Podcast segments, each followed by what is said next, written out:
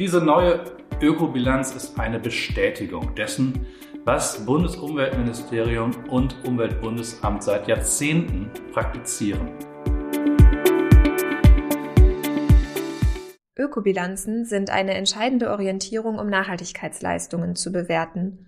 Für grafische Papiere hat das Umweltbundesamt jetzt eine aktualisierte Ökobilanz veröffentlicht. Die nimmt die bisherigen Empfehlungen für Recyclingpapier und für das Umweltzeichen Blauer Engel erneut unter die Lupe.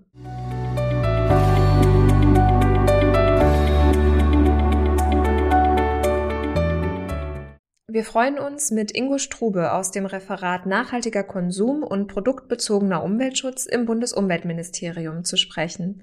Das Bundesumweltministerium ist Zeicheninhaber des Blauen Engels und hat so eine große Verantwortung für den Blauen Engel als verlässliche Produktinformation.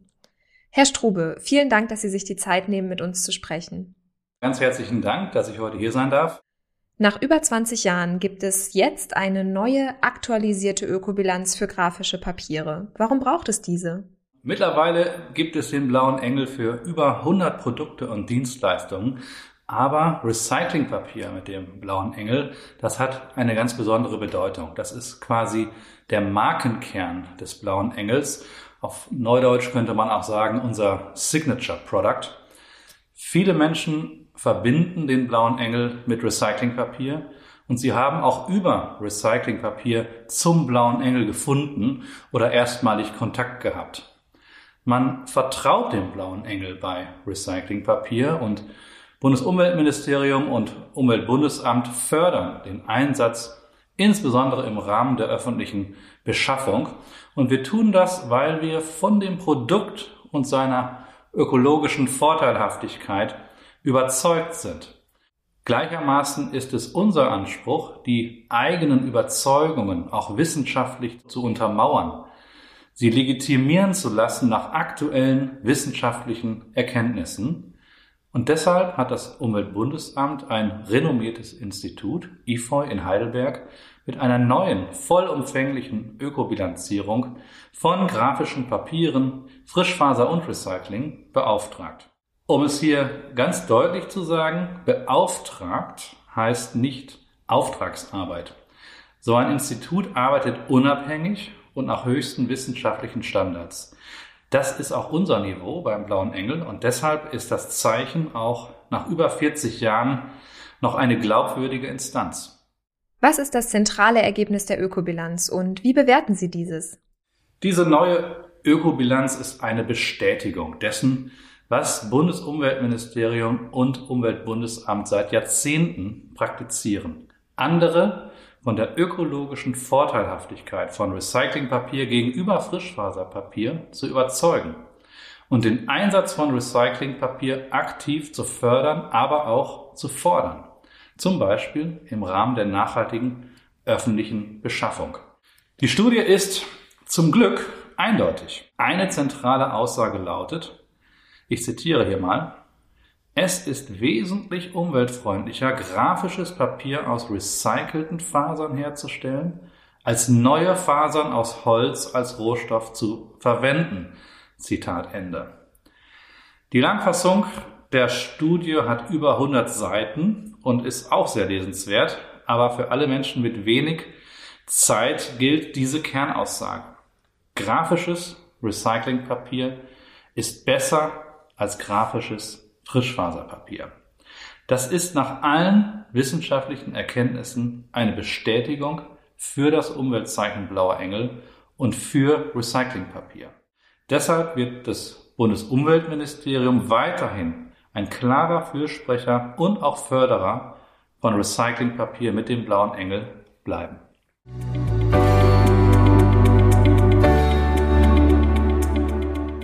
Neben den quantitativen Ergebnissen enthält die Ökobilanz erstmals auch qualitative Aspekte zu den Themen Biodiversität, Landnutzungswandel und Kohlenstoffspeicherung. Herr Strube, wie sind diese aus Ihrer Sicht einzuordnen? Es ist kommunikativ immer eine Herausforderung, Verbraucherinnen und Verbraucher nur mit rationalen Argumenten oder nackten Zahlen zu überzeugen.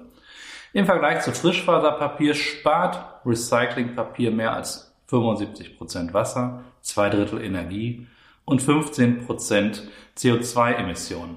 Das alleine sind schon sehr gute Gründe. Aber die neue Ökobilanz schaut sich noch weitere qualitative Aspekte an. Biodiversität, Landnutzungswandel und unsere Wälder als natürliche Kohlenstoffspeicher.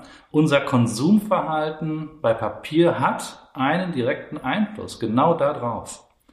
Recyclingpapier reduziert den Bedarf an Frischfasern und nimmt den Druck von unseren Wäldern. Bäume können länger stehen bleiben und mehr CO2 absorbieren. Viele Menschen wissen gar nicht, woher eigentlich der Zellstoff für die Produktion von Frischfaserpapier in Deutschland kommt. Tatsächlich stammen 75 Prozent aus dem Ausland, aus Brasilien, Uruguay, Chile, den USA und auch aus Schweden, Finnland, Portugal und Spanien. Das kann auch einhergehen mit Landnutzungsänderungen, speziell hier der Umwandlung von Primärwäldern. Wenn das keine Argumente sind, die Verbraucherinnen und Verbraucher auch emotional ansprechen, wer möchte denn, dass für ein Produkt wie Schreib- und Kopierpapier der Zellstoff aus Südamerika über den Atlantik zu uns transportiert werden muss? Bei all dem, was wir über die reale Gefahr von Landnutzungsänderungen aus dieser Region hören und wissen. Deshalb, wer kein Teil dieser Lieferkette sein will, der kauft Recyclingpapier. Es ist auch ein Papier der kurzen Wege. Für den blauen Engel heißt das, dass wir in Zukunft dieses Thema kommunikativ noch stärker in den Vordergrund stellen werden. Auch hier das Herz ansprechen, nicht nur den Verstand. Die Aussagen sind offenbar sehr eindeutig. Welche Konsequenzen und politischen Schlussfolgerungen ergeben sich aus der neuen Ökobilanz? Naja, ich bin zunächst einmal froh, dass wir keine neuen Konsequenzen aus dieser Studie ziehen müssen, die unserer bisherigen Arbeit beim Blauen Engel für Recyclingpapier widersprechen würden. Die Ergebnisse der Studie sind eine neue wissenschaftliche Legitimation für unseren Einsatz für Recyclingpapier es war viel Zeit vergangen seit der letzten großen Ökobilanz für grafische Papiere. Wahrscheinlich auch zu viel Zeit. Das äh, möchte ich hier mal selbstkritisch für unser Haus, unser Ministerium anmerken. Jetzt herrscht aber Klarheit und an dieser Studie kommt man nicht mehr vorbei.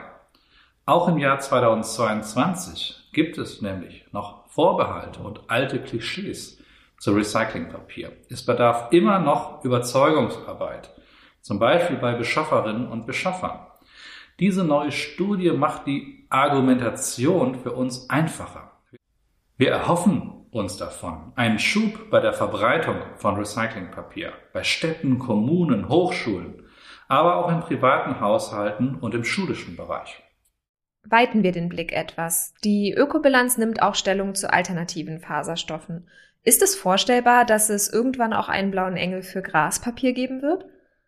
Nein, das kann ich mir nicht vorstellen. Der äh, blaue Engel steht für Recyclingpapier und wir zeichnen immer das aus ökologischer Sicht beste Produkt in einer bestimmten Produktkategorie aus. Und bei den grafischen Papieren kann deshalb nur Recyclingpapier den blauen Engel bekommen.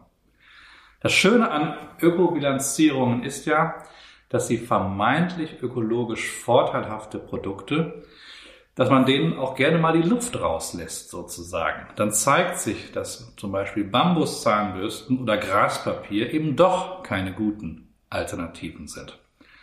Sogenanntes Graspapier ist zunächst einmal ein Frischfaserprodukt. Graspapier schadet dem seit Jahrzehnten in Deutschland etablierten Papierkreislauf. Kleine Mengen sind unkritisch aber zu viel davon in der blauen Tonne verhindert ein hochwertiges Recycling. Deshalb ist für das Bundesumweltministerium klar, wenn Papier, dann Recyclingpapier mit dem blauen Engel. Dankeschön. Herr Strube, vielen Dank für das aufschlussreiche Gespräch und Ihre Einordnung der Ergebnisse. Ja, sehr gerne.